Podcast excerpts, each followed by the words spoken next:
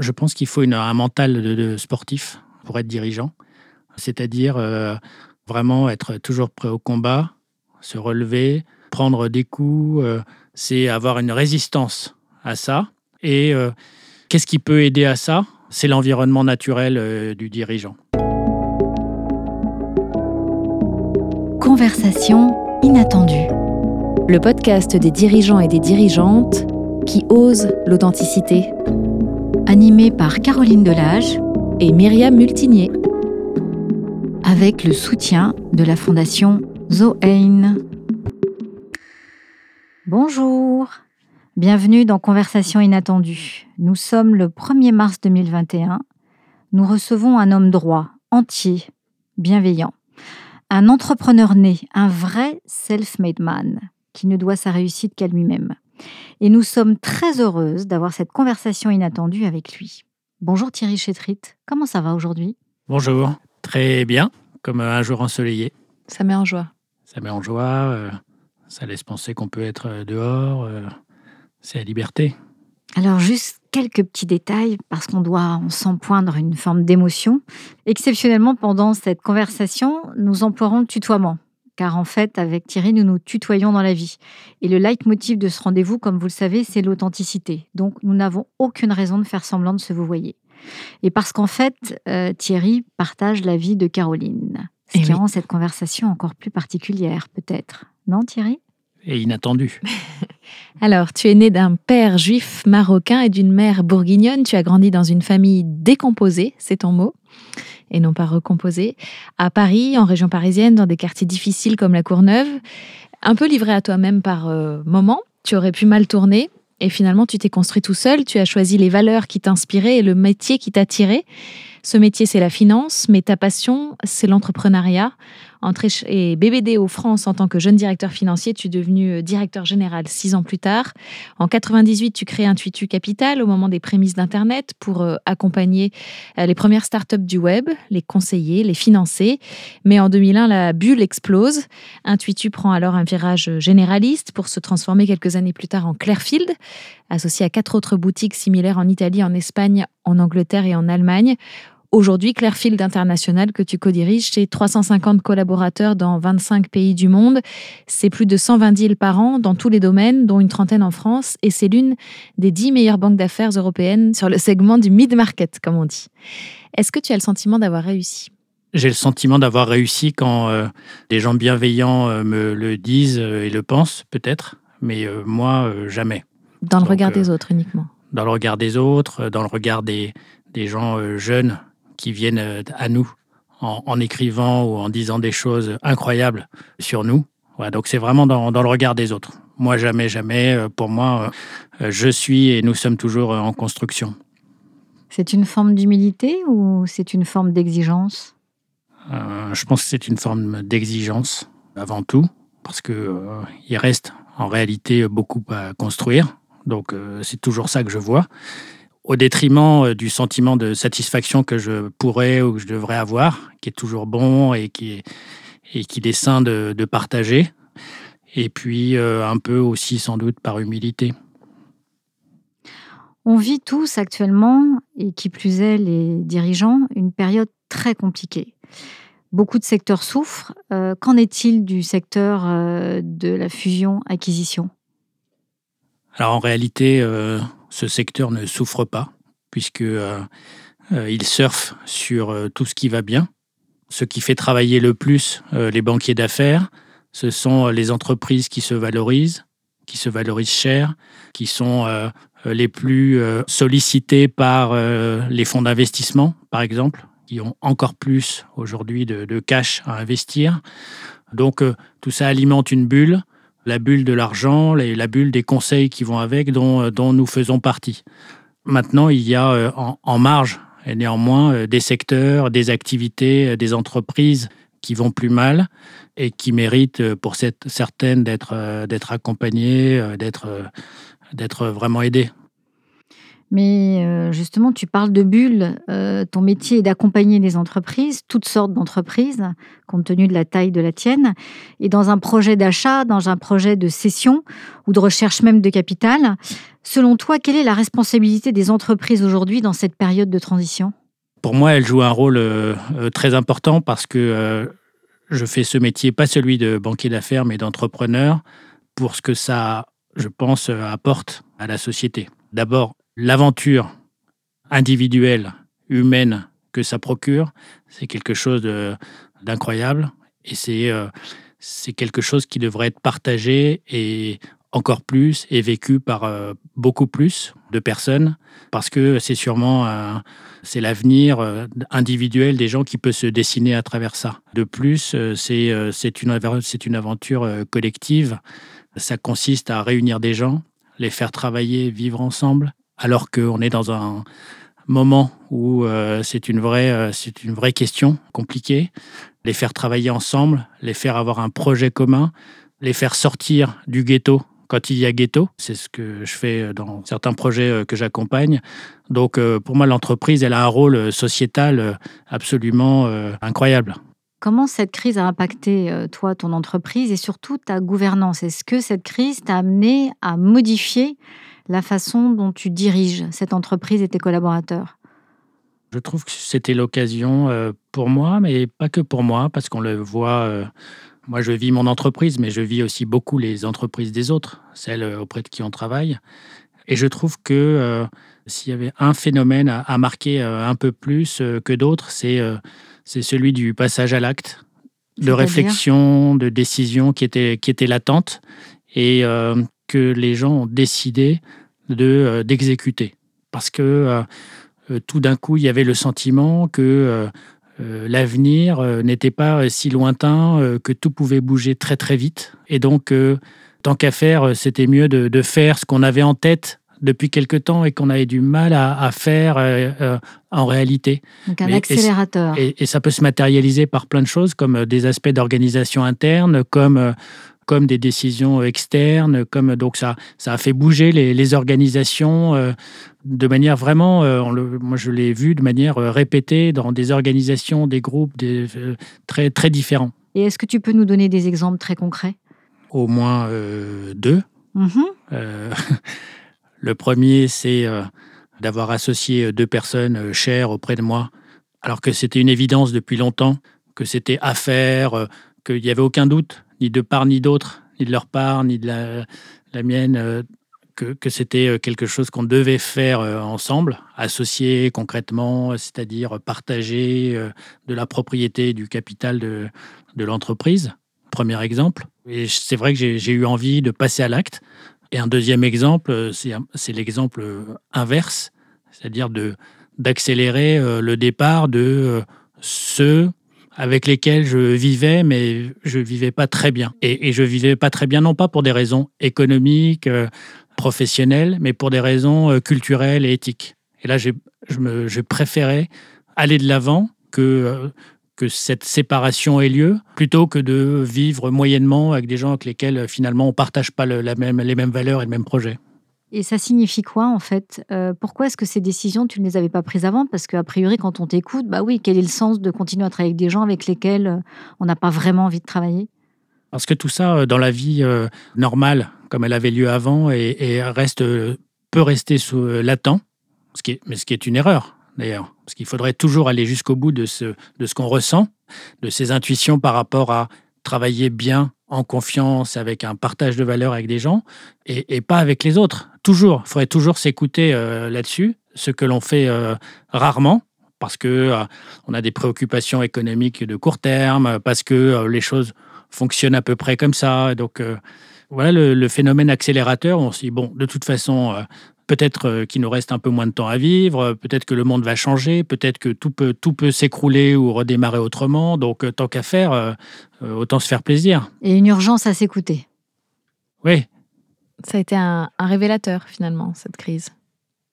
Oui, je trouve que ça, ça, a servi à ça. Mais encore une fois, pas que, pas que pour moi. en observant chez les autres aussi. Et en termes de management, est-ce que ça a changé des choses d'une manière générale dans le monde de l'entreprise? Ce qui a eu le plus d'impact sur le management, c'est le, c'est le travail à distance. Ça, ça a vraiment bouleversé les organisations parce que je ne crois pas que les, les managers se soient dit tout d'un coup qu'il fallait gérer les gens autrement, pas radicalement, mais ça s'est exercé à travers cette notion de travail à distance qui a été vraiment, vraiment nouvelle et qui a engagé une, une forme différente de, travail. De contrôle? De contrôle, de responsabilité des uns et des autres. Voilà, donc ça, ça, ça a vraiment, euh, ça a vraiment changé pas mal les organisations. Mais il y a aussi une souffrance euh, vécue de manière générale par la population, souffrance mentale, qui a un impact aussi peut-être sur la façon de manager? Oui, ça a renforcé euh, ma conviction sur le fait que la bienveillance envers les gens qui travaillent pour moi, pour des dirigeants, pour des patrons, c'est quelque chose de vraiment important sans doute, dans ces moments-là, euh, euh, ça doit être exprimé euh, encore plus haut, plus haut et fort, bien sûr. il faut, je pense qu'il faut redoubler d'attention. Et ça passe par quoi? Ça passe par des échanges, de la communication. C'est ce qu'on disait au moment du premier confinement. chaque conf call ou chaque visio commençait par comment ça va, ce qui était assez nouveau. Euh, une réunion commence rarement par comment tu vas, euh, comment ça va dans ton entourage, euh, les membres de ta famille, personne n'est malade. C'était ça, a un an, hein, ces, questions. Ça n'existait pas avant. Et c'est arrivé tout seul, ça s'est imposé de soi? Mais oui. Partout? Oui. Moi, j'ai trouvé que ça s'imposait très naturellement. Il y avait plus d'attention à. Vis-à-vis des collaborateurs et, pardon, et, même vis-à-vis des, des tiers avec lesquels on interagit, euh, des clients. Euh, des clients euh, ça commence toujours par ce, type de questions. Et c'est resté? Et c'est un peu resté, mais amoindri. La nature est revenue au galop quand même. et, dans cette question, évidemment, on peut s'attendre à ça va, ça va bien, et à une autre version qui est ça va pas du tout. La réponse? Ouais, la réponse. Et du coup, on fait quoi dans ces moments-là? Euh, on essaye de comprendre euh, pourquoi ça ne va pas et euh, si on peut avoir une action dessus. Donc c'est de quoi tu as besoin? De quoi tu as besoin? Qu'est-ce qui ne va pas? Qu'est-ce qu'on peut faire Et d'abord, première question, c'est est-ce qu'on peut en parler? Alors dans le monde d'après, tel que certains l'espèrent ou l'envisagent, c'est quelque chose de durable. Il y a une forte notion d'environnement et de prise de conscience environnementale. Est-ce que ça s'applique à la finance? Est-ce que ça existe, la finance durable? Alors la finance durable, ça existe plus. Alors ça existe sur tous les plans euh, de, euh, de l'impact euh, sociétal et environnemental, puisque la finance, son rôle, c'est pas par rapport à son propre métier, c'est de consommer un peu moins de papier. Mais ça, c'est pas ça le c'est pas ça l'enjeu. non, l'enjeu pour la finance, c'est d'investir dans dans l'environnement dans les énergies euh, futures, euh, dans le recyclage, dans, donc, dans des euh, entreprises vertueuses. Donc le levier financier, il est très important sur ce plan. Il est aussi important sur le plan sociétal, puisque là aussi, investir dans des entreprises qui font du bien à la société, aux personnes, c'est devenu un enjeu. Il y a quelque temps, c'était seulement la pratique de fonds dédiés à ça. C'était des fonds précurseurs d'investissement dans, ce, dans ce domaine. Aujourd'hui, euh, c'est un facteur euh, mesuré de n'importe quel investissement, de n'importe quel euh, fonds sur la planète. Et puis, ah, et puis après, les entreprises de la finance peuvent aussi elles-mêmes se poser des questions sur leur fonctionnement, leur fonctionnement humain, encore une fois plus humain qu'environnemental, mais elles peuvent se poser des questions sur leur fonctionnement humain, mais notamment des plus grandes organisations, les banques. D'ailleurs, toi, tu t'es engagé euh, depuis euh, de nombreuses années auprès d'entrepreneurs de, banlieue pour les conseiller, pour les accompagner, euh, pour les aider à avoir un impact sur leur propre environnement local, immédiat. Et au-delà, est-ce que c'était un besoin de changer là d'où tu viens, le milieu d'où tu viens? Oui. Alors, donc tu fais référence à mon, soutien fidèle de Impact Partenaire, le fonds, depuis que depuis qu'il euh, existe euh, et depuis que j'en ai rencontré les fondateurs, euh, qui était justement qui était précurseur, lui, dans ce, cette idée qu'il fallait aider les entrepreneurs ou les entrepreneurs potentiels des banlieues à créer des entreprises quand ils en avaient peut-être même pas le projet, mais juste, juste l'idée. Et l'idée, c'était que eux-mêmes se vivent une histoire qu'ils balbutiaient, auquel à laquelle ils ne pensaient pas vraiment, qu'ils deviennent des modèles dans leur environnement, dans les quartiers où, où ils vivaient, les ghettos, et en plus de d'employer euh, leurs copains, euh, leurs familles, euh, les voisins, et de développer une activité là où ça devrait. Et, et pour moi, c'était un projet tellement, tellement évident, ça me paraissait tellement évident, tellement essentiel, que je voulais les accompagner depuis le début. Et alors, quel est le plus bel exemple que tu as accompagné, ou en tout cas l'exemple de cœur que tu as envie de partager avec nous aujourd'hui? Il y en a, il y en a un certain nombre parce que ce qui a commencé comme une start-up du financement avec impact à l'origine, avec euh, en investissant euh, quelques centaines de milliers d'euros à droite à gauche, euh, avec un entrepreneur, une entrepreneuse, ça c'est devenu une petite organisation industrialisée, parce que c'est un fonds qui gère plus de 200 millions d'euros maintenant, comme quoi ça a vraiment... Qui viennent d'où ces 100 millions d'euros?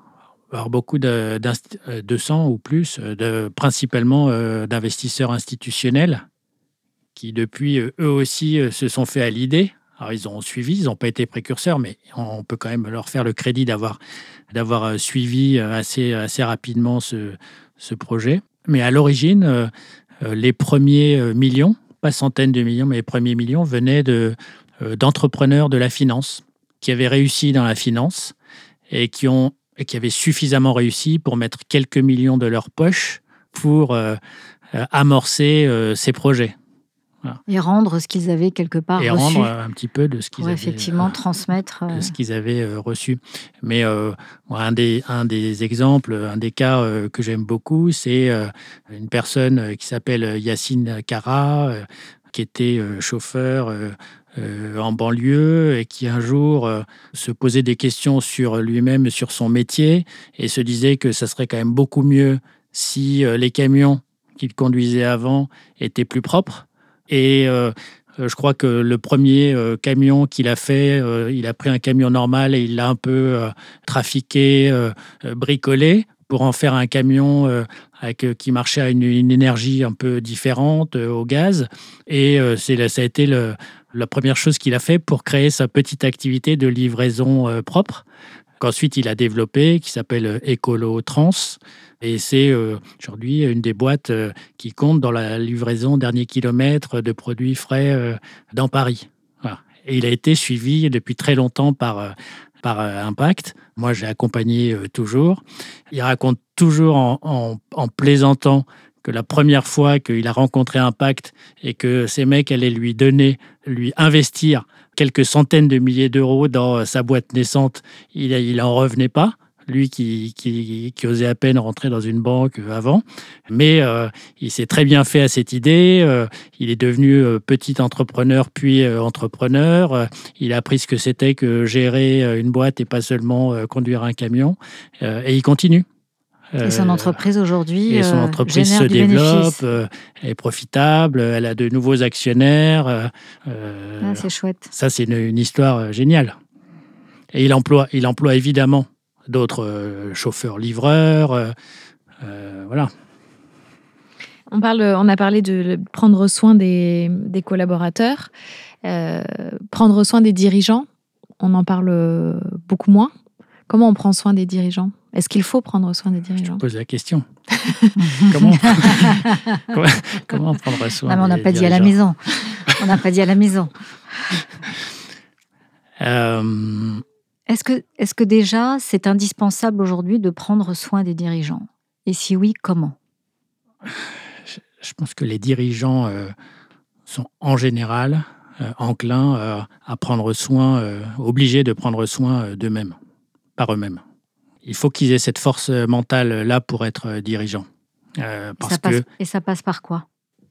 C'est une bonne question. Je pense qu'il faut une, un mental de, sportif pour être dirigeant, c'est-à-dire euh, vraiment être toujours prêt au combat, se relever, prendre des coups, affronter les difficultés. Ça, c'est pas prendre soin de soi. C'est pas prendre non, c'est pas prendre soin de ça, mais mais c'est c'est avoir une résistance à ça. Et qu'est-ce qui peut aider à ça? C'est l'environnement naturel du dirigeant. C'est pas l'entreprise, c'est peut-être celui que l'environnement qu'il se crée lui-même, alors qui est qui peut être sa bulle familiale, bien sûr, sa bulle amicale. C'est il n'y a rien de plus important que pour un dirigeant que son réseau euh, d'amis, de, de proches, euh, d'énergie positive. Ça peut être d'autres dirigeants aussi. Et oui, et sa bulle, et, sa bulle professionnelle également. Donc bien s'entourer de gens bienveillants et manifestement euh, le cercle intime joue un rôle particulièrement important. Ouais. D'ailleurs, il y a des ce qu'on retrouve souvent, euh, c'est des organisations de type euh, club, think tank, dans lesquelles les dirigeants se retrouvent. Alors, pour échanger des idées, oui, mais surtout pour ne pas être seul. Parce que s'il y a un sentiment de dirigeant, c'est celui de la solitude. Alors justement, parlons-en de la solitude. Comment rompre avec cette solitude quand nous sommes dans un pays où la vulnérabilité du dirigeant n'est quand même pas euh, transcender, bien au contraire, elle est plutôt, euh, même si les choses commencent un petit peu à bouger, mais comment arriver en fait à partager avec ses pairs sans qu'on ait le sentiment d'être euh, considéré comme un faible quelque part? Oui, je crois que ça a changé. je crois que le, dirigeant, dans les années 50 suivantes, les 30 glorieuses, c'était un, espèce de grand euh, capitaine euh, euh, à la tête d'une armée, petite ou grande, tout puissant. Il, devait, il, ne devait montrer que, que ça. Alors qu'aujourd'hui, on accepte assez l'idée qu'un dirigeant puisse aussi puisse partager ses difficultés, recevoir des, des, conseils, échanger, bien sûr. Est-ce que toi, tu exprimes ta vulnérabilité auprès des gens avec qui tu travailles? Moi, je l'exprime euh, moyennement, euh, pas. Ça doit être mon côté, mon côté années 50. Mais c'est par, par peur?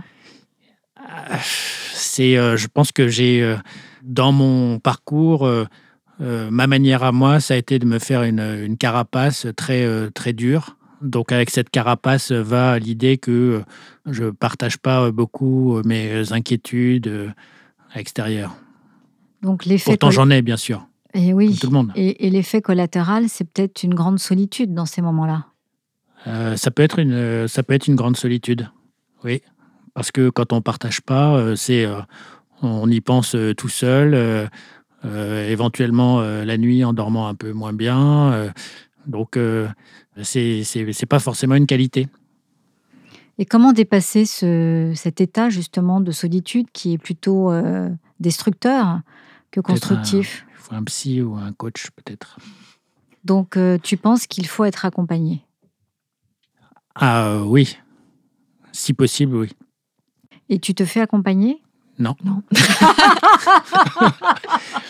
mais mais j'ai toujours, j'ai toujours euh, pensé euh, ou, visualiser parfois des, des, coachs ou des gens qui avaient, qui avaient des coachs, mais vraiment, ou, ou des, des, presque des, des, gourous, des gens qui, qui, étaient vraiment des guides pour eux.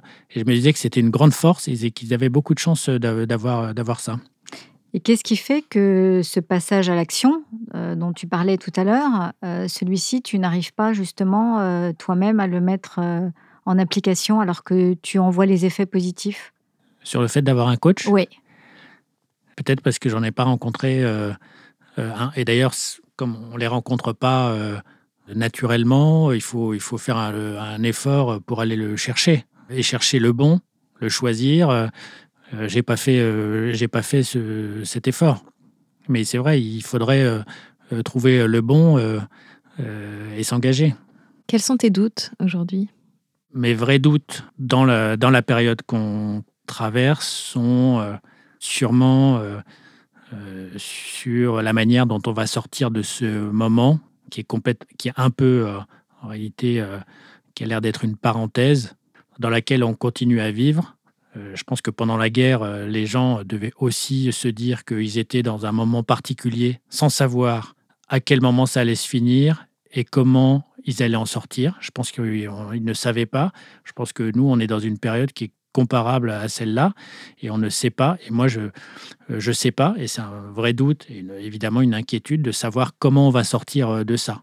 Parce que on voit quand même beaucoup de, de difficultés poindre à l'horizon. On voit, on est dans une bulle aujourd'hui euh, financière complètement anormale. Quand on voit que les gens sont priés, en tout cas une partie d'entre eux, de ne pas travailler euh, et euh, qu'on les paye pour qu'ils ne travaillent pas. Qu'est-ce que ça devient après? À quel moment? Qu'est-ce que ça a comme effet le jour où les mécanismes de fonctionnement normaux se remettent en route? Franchement, c'est inquiétant. Donc, Donc c'est plus que du doute, c'est même de l'inquiétude. Oui, mais c'est une inquiétude euh, plus générale que très précisément euh, par rapport à l'entreprise même. Hein. C'est par rapport à la, société. Euh, puis il y a des tensions qui se sont créées partout, des, des fermetures qui n'existaient plus, qui se sont recréées, les frontières, les États qui deviennent tout petit peu plus individualistes les uns les autres, alors que nous on a fait, oui, on a vécu l'Europe les, gens euh, qui vivent dans leur euh, euh, ghetto, leur religion, leur petit environnement, qui n'acceptent pas les autres. Ça, c'est, oui, je pense que c'est, on est dans un, moment de, tension plus grande. Il faudra que les projets collectifs reprennent vraiment le dessus. Il faudra qu'il y en ait un, plusieurs. C'est le seul espoir. Sinon, on est dans la séparation totale. Quel est le rôle du chef d'entreprise pour que ce collectif puisse euh, se raviver? Il faut qu'il le fasse euh, à son échelle, déjà. Il faut qu'il euh, porte des valeurs un peu au-delà de, sa propre entreprise et de sa propre activité.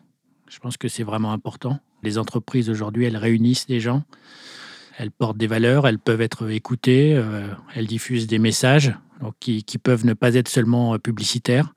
Peut-être que les très très grandes entreprises, qui aujourd'hui d'ailleurs, euh, comme on dit, sont plus riches que euh, des États entiers, vont jouer un rôle plus important euh, demain que les États, dont, dont les pouvoirs sont très, les dirigeants sont très malmenés, dont on reconnaît plus beaucoup la légitimité.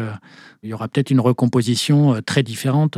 Je pense qu'on a beaucoup de problèmes devant nous et qu'il faut, il va falloir les traiter, mais, mais certes pas de la, pas comme avant. C'est-à-dire que si on, je pense qu'on a fini d'espérer que euh, un gouvernement ou un président euh, futur euh, résolve les problèmes qui se posent aujourd'hui, sachant qu'ils sont beaucoup plus grands que la fois d'avant et que la fois d'avant, il ne s'est rien pas passé grand-chose de, de, bien par rapport aux problèmes qui existaient déjà.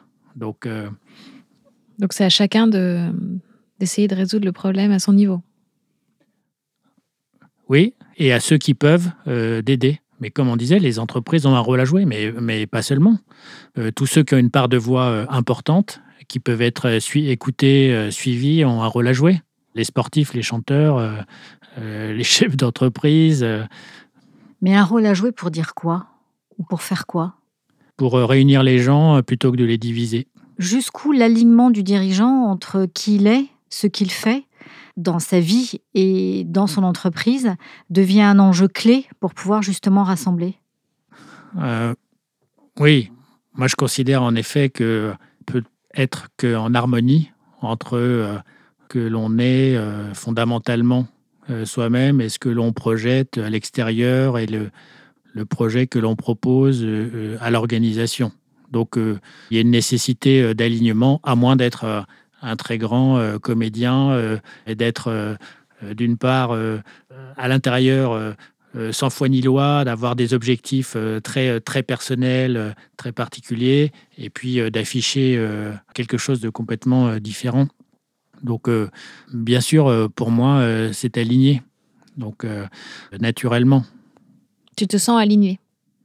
Moi, je me sens aligné, oui entre ce que tu es et ce, que tu penses, et ce que tu ressens. Et ce que je fais, ouais. Et est-ce que tu as des regrets? Oui et non, parce que euh, je pense qu'en grandissant, on, apprend à ne pas avoir euh, de regrets et a plutôt pensé qu'on a eu des expériences, qu'on a fait son chemin.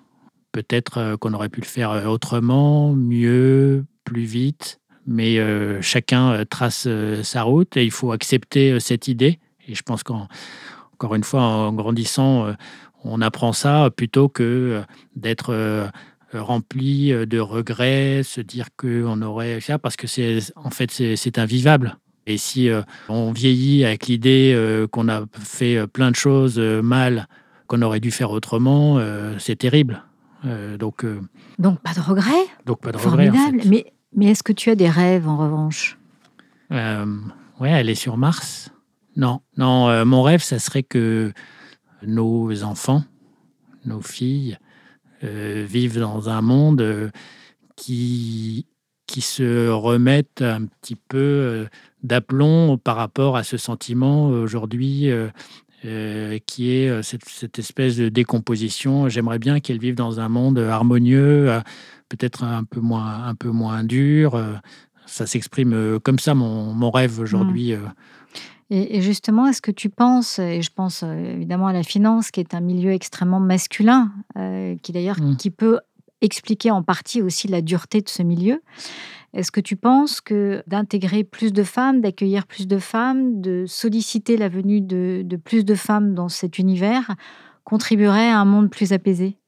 Euh, oui, j'en suis sûr. Donc, euh, moi, j'accueille autant de femmes que possible. Je serais ravi d'en embaucher autant qu'il euh, y aurait de candidates. Mais ce métier continue à, acquérir, à, attirer plus d'hommes que de femmes.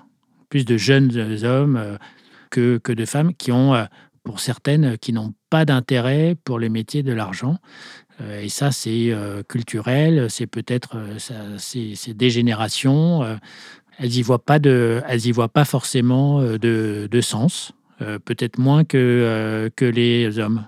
Et pour et, pour autant, qu'est-ce que selon toi, elles pourraient apporter qui vous manque aujourd'hui et qui manque à cet univers de la finance, qui a un regard forcément biaisé justement sur l'argent euh, qu'est-ce que les femmes pourraient apporter dans cette vision nouvelle et qui soit euh, bénéfique pour euh, le plus grand nombre?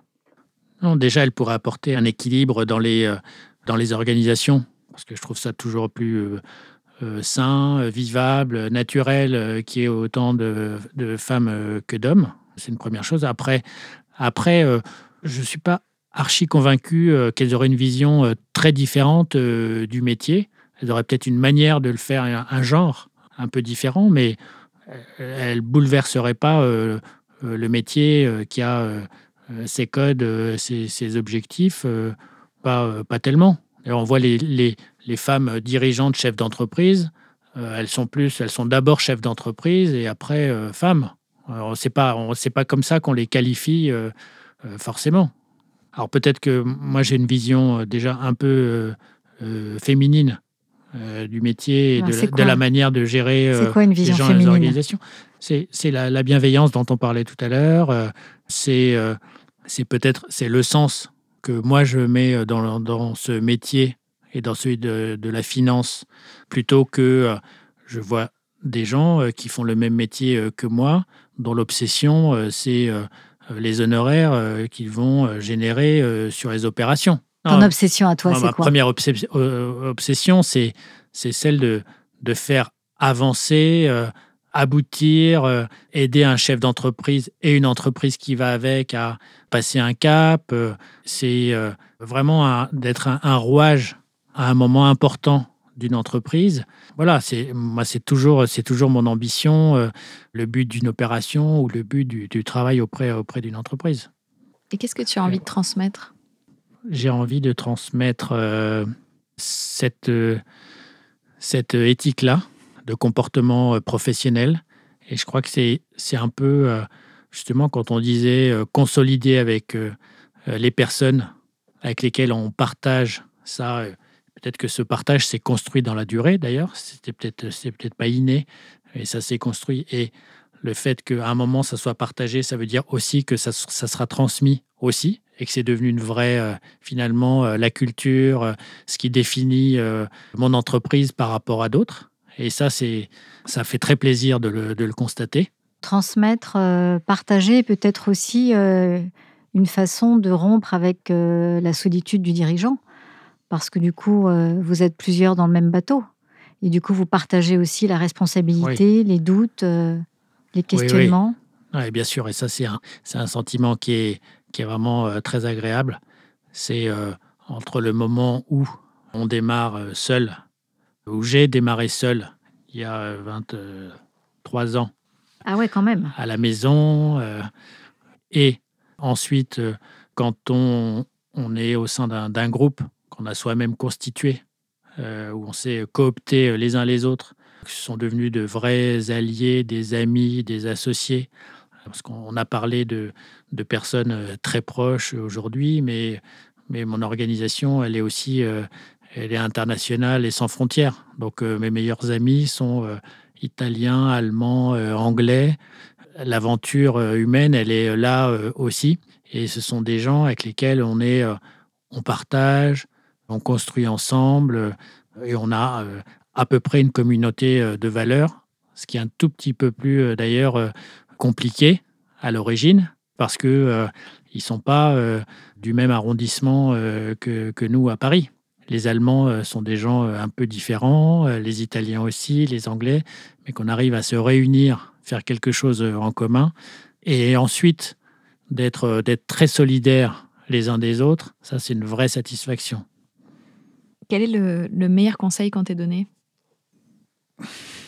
Et que tu mets toujours en application? Le conseil, le meilleur conseil que je me suis donné, c'est prendre conseil auprès de personne. c'est euh, d'être plus radical sur euh, mes propres intuitions. De plus t'écouter. Euh, oui, de plus m'écouter, ce que j'avais pas tendance à faire, sans doute parce que j'avais pas assez confiance dans mes propres jugements, mes propres intuitions. Et puis, au fur et à mesure du temps, de l'expérience acquise, je m'aperçois que globalement, euh, je ne suis pas dans le faux et que où j'ai été dans le faux en les écoutant pas assez, en étant attentiste, comme on disait tout à l'heure.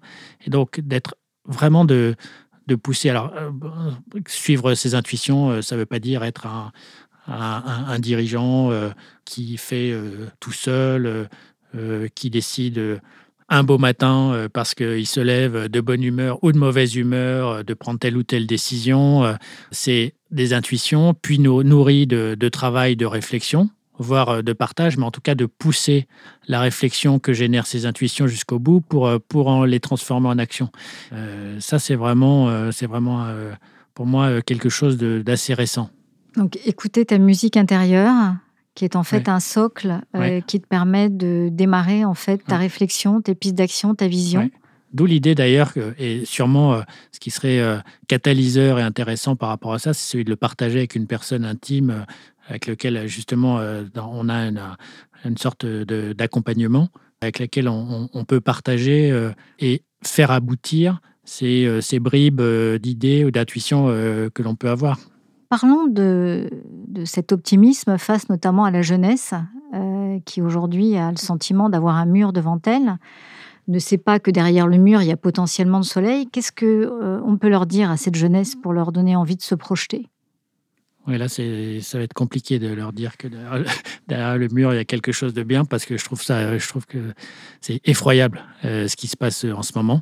C'était devenu déjà compliqué parce que la jeunesse, sauf celle qui est bien lotie, euh, euh, qui va dans les bonnes écoles, euh, qui est accompagnée, qui a un environnement qui, perçoit facilement qu'elle a un avenir, pour beaucoup, pour beaucoup d'autres, je pense que c'est très très compliqué.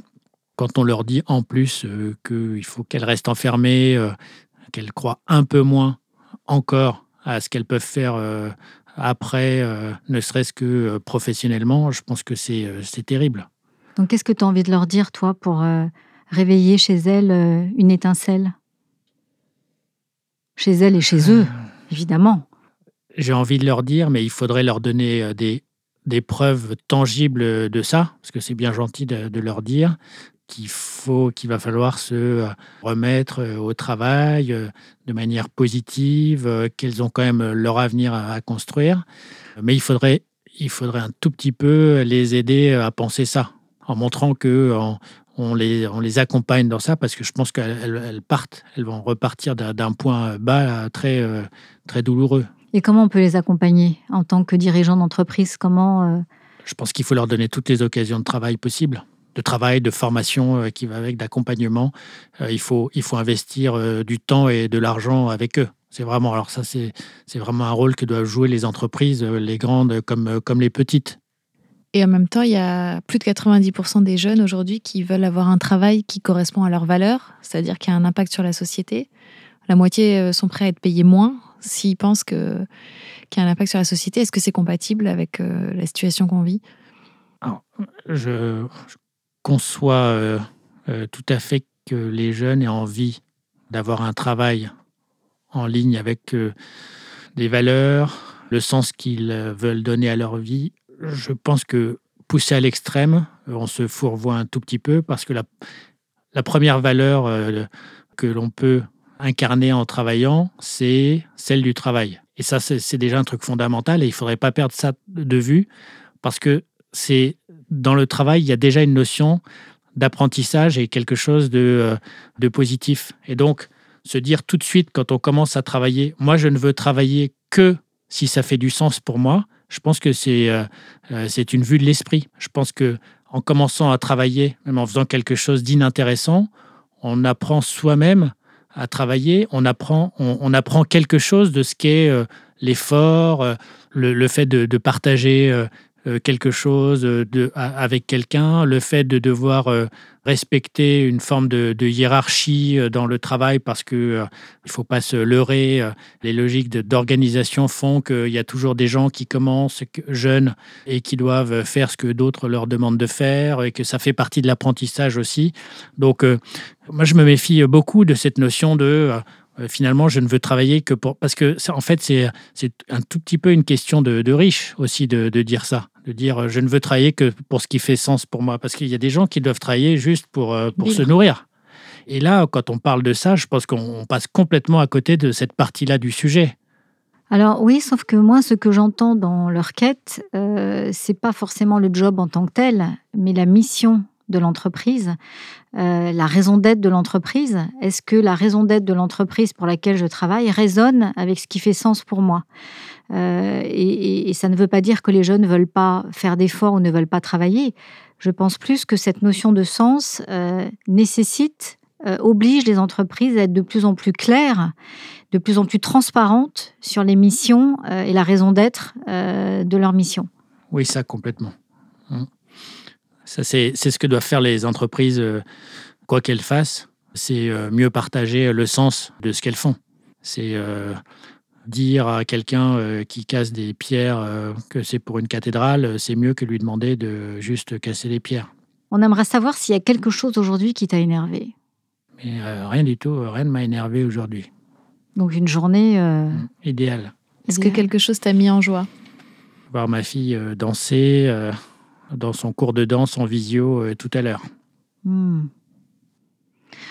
On t'a demandé, comme on demande à chacun de nos invités, euh, de savoir si tu avais un objet ressource, un objet qui te suit, un objet que tu aimes, un objet qui t'apporte quelque chose auquel tu tiens. Est-ce que tu as apporté cet objet? J'en ai deux. Ah, voilà. Le premier, c'est mes petits boutons de manchette qui sont un, un objet unique ou quasi unique, puisqu'ils existent en deux exemplaires et qu'ils m'ont été offerts. donc, ils sont au nom de Au Tableau, m'ont été offerts par Caroline. Ah, cadeau de Caroline. Qui fait du nom des émissions et de son entreprise, qui fait des émissions euh, pour faire du bien à la société. C'est magnifique. Et le deuxième cadeau, le deuxième objet. Ah, il est un peu plus gros celui-là. Qu'est-ce que c'est Là, il va falloir que tu le décrives parce que on peut pas laisser. C'est une raquette électrifiée anti-moustique. non. Ah oui, que j'adore. Parce que, bon, comme tout le monde, euh, j'aime pas les moustiques. Ensuite, j'ai un, un, petit euh, péché mignon, euh, c'est que donc j'ai adoré jouer au tennis et que je suis un fan de Federer. D'accord. Mais, mais en fait, quand je, réfléchis un tout petit peu, c'est aussi quand on, on essaye de tuer les moustiques avec la raquette euh, comme ça, en fait, moi j'ai aussi le sentiment de, de chasser les mauvais esprits, de chasser les Ah. énergies négatives. Et, et parmi les conseils que je me suis donné à moi-même aussi, ou les choses que j'ai acquises d'expérience, c'était de- c'était qu'il fallait jamais s'entourer d'énergie négative Hmm. et que il n'y a rien de plus important que s'entourer des énergies, des gens qui sont positifs vis-à-vis de moi. Et le contraire est en fait est terrible. Et je pense qu'on devrait toujours faire attention à ça. Je ne sais pas si c'est quelque chose de très occidental, peut-être euh, c'est peut-être plus euh, dans des cultures euh, euh, asiatiques qu'on trouve euh, ce genre de réflexion. Mais moi, je me suis fait euh, cette idée-là euh, depuis euh, un certain temps. Et qui est une très jolie façon de prendre soin de toi. Et dernièrement, euh, c'est aussi, euh, je suis toujours prêt à me battre. toujours prêt à, Avec des moustiques. avec des moustiques ou, ou- ou autres. Le, le- le combat, il est quand même un peu déloyal. hein. Mais pas que les moustiques. parce que euh, parce que c'est quand même électrique. Donc c'est pas toi tout seul, c'est l'électricité qui. Ah, Elle dit quoi cette électricité c'est cruel. même. ah, ah, moi, je pense même qu'il vaut mieux se battre très bien armé que euh, moins bien ar- armé que, que son adversaire. Donc il faut mettre toutes les chances de son côté pour plutôt gagner. Comment est-ce que tu as envie de terminer cet entretien, cette conversation? Inattendu. Euh, J'ai envie de la terminer en vous remerciant parce que euh, c'est toujours un bon moment. Enfin, c'est un bon moment euh, auquel je suis pas habitué parce que euh, je suis pas, euh, naturellement, euh, je fais pas de, communication. euh, je suis plutôt euh, discret et introverti et c'est euh, une expérience intéressante à partager euh, que, que vous me faites euh, vivre euh, avec ce moment. Donc, euh, donc merci.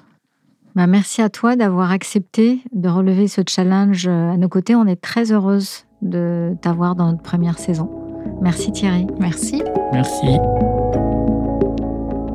Vous venez d'écouter Conversation inattendue Enregistré à l'arrière-boutique studio. et avec le soutien de la Fondation Zoein. À très bientôt pour notre prochaine conversation.